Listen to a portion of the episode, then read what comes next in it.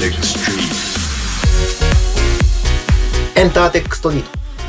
ト。音楽プロデューサー。エンターテックエヴァンジェリストの山口のりかずです。今とこれからのエンターテインメントテクノロジーのホットトピックスについて一緒に考えていくこのプログラム。毎週1回月曜更新でやっております。今日もお付き合いください。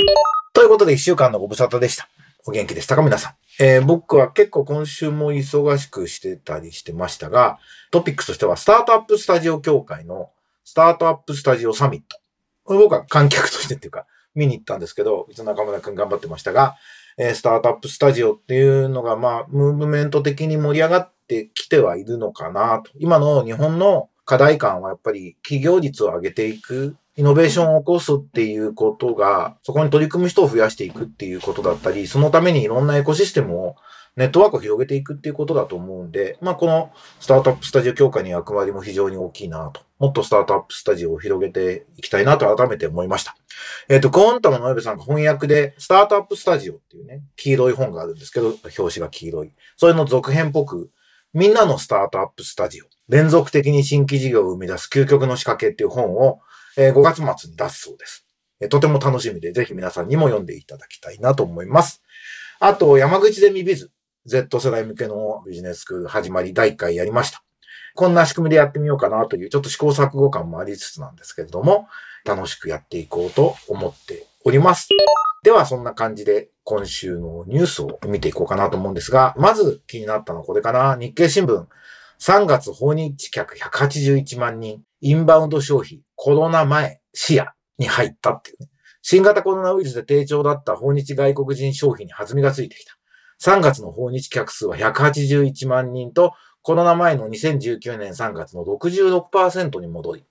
アメリカやヨーロッパや中東からの大幅な増加が全体を押し上げて、一人当たりの単価が上がり、23年の訪日客消費のコロナ前水準の回復も視野に入ってきた。という、まあすごくいいニュースですね。これまだ一番訪日外国人観光客のメインだった中国人が制限してたこともあって、まだ本格的に戻ってきてないんですよね。で、あの、中国爆買いみたいなのの一過的なものではなく、割とリピーターで日本のカルチャーが好きでっていう人たちが来てくれてるんじゃないかなというふうに期待が持てますし、まあ円安だからっていうのもね、正直、えあるとは思うんですが、これで一人当たりの単価を上げるっていうのはすごく大事なことで、人数的には、あの、もうコロナ前の伸び率のところに戻って、えー、2018年を上回るってことはいけると思うんで、そこでしっかりお金を使ってもらう日本の価値を分かってもらっていくってことが大事なんじゃないかなと思ってます。あの、地方も、これから結局地方の時代とか地方創生って言うけど、なんか、どこにでもあるような箱物ででかいものをどんと作ってみたいなことは意味がないんで、その土地その土地のね、文化的アイデンティティみたいなことを掘り下げて、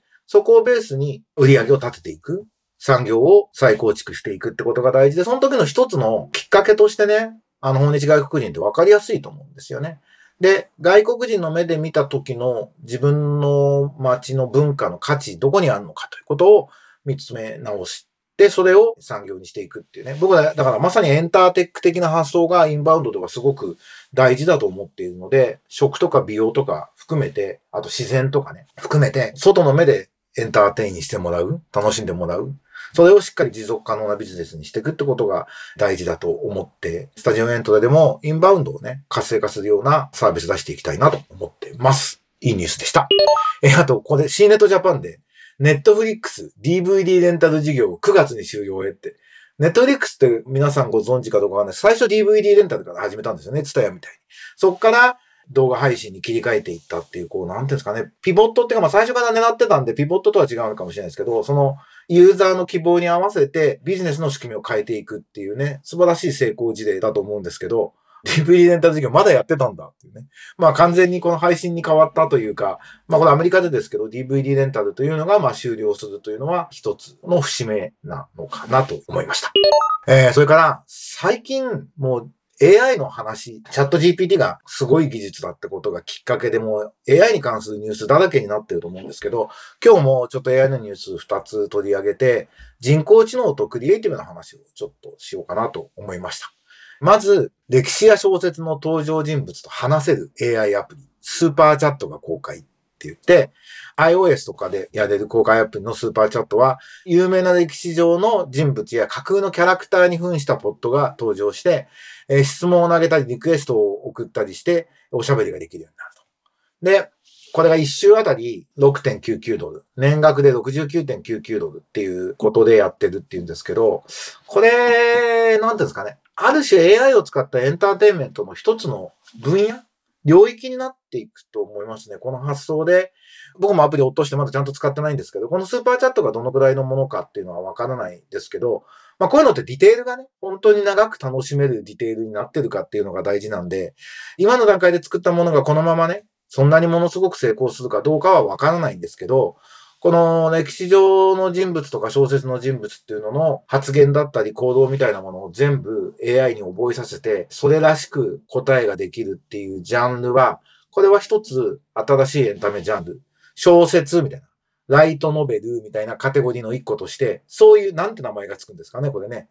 なりすましは悪い意味になっちゃうのか。あの、なんかプリテンドなんとかみたいな、AI プリテンドみたいな名前がついて一個のジャンルになっていくだろうなというふうに思います。で、これだけ語学が、あの、翻訳のところも自動化がかなり進んできているので、グローバルなサービスとしてもやれますよね。日本語の壁、言語の壁っていうのが割と超えやすくなっているんで、ぜひここ、日本のね、価値はこれから文化だと。金儲けは日本の文化でやるんだってことで言うと、この領域ね、日本からもやっていって、で、日本の市場だけを見るのではなく、世界中で特外家康について興味がある人いると思うんですよね。だから、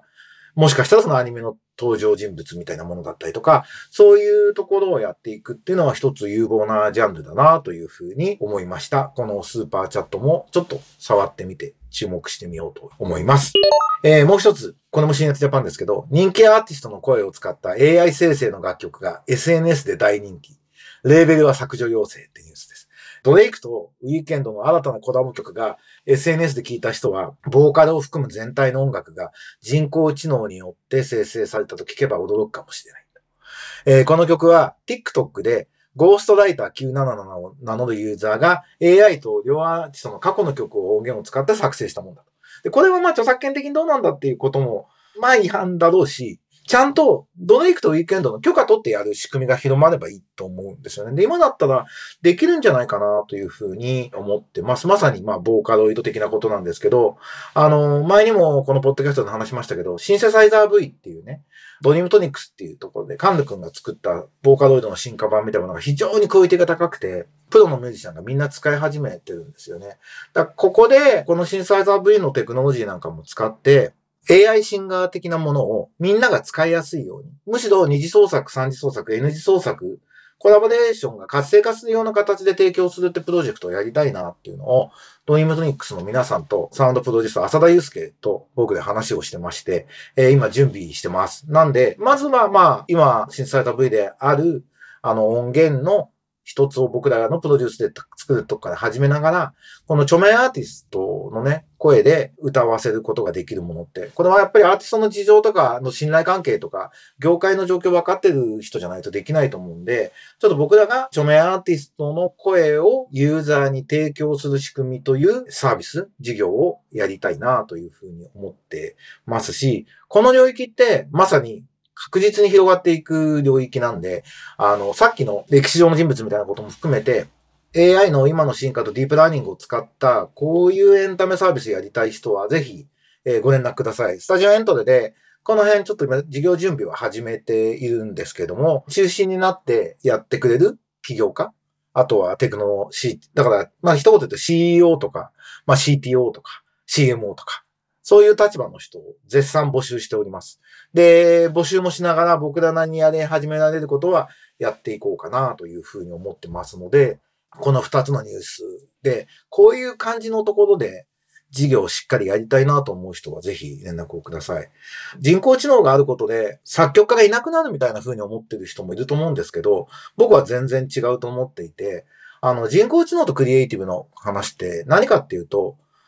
最初のグー、まあ、アイデアというか、構想というか、哲学というか、まあ、実はユーザーに興味を持ってもらう、その背景となる物語みたいなものを決めるっていうこと。これ人間にしかできないんですよ。それと、最後の、これにするっていうデシジョン。意思決定も、これ今のところ人間にしかできないんですね。で、逆に言うと、その最初のグーと最後のデシジョン以外は、ほぼほぼ AI でやれるようになるので、あの、いわゆる、まあ、小手先のって言い方がどうかなんだけど、スキルはいらなくなるんですね。作曲家も小説家も、いわゆるスキルライクなものはいらなくなって、本当に本質的なことだけ、クリエイティブの本質だけを人間やれるようになればいいので、ハードル自体は下がる。屈折何年も修行しないとなれないみたいなことが、まあ、減ってくっていうことが起きます。もう起き始まってると言えると思います。前からこのポッドキャストでも喋ってきてるんですけど、ロボットとか AI 人工知能について考えることって実は人間とは何かを考えることになるんですよね。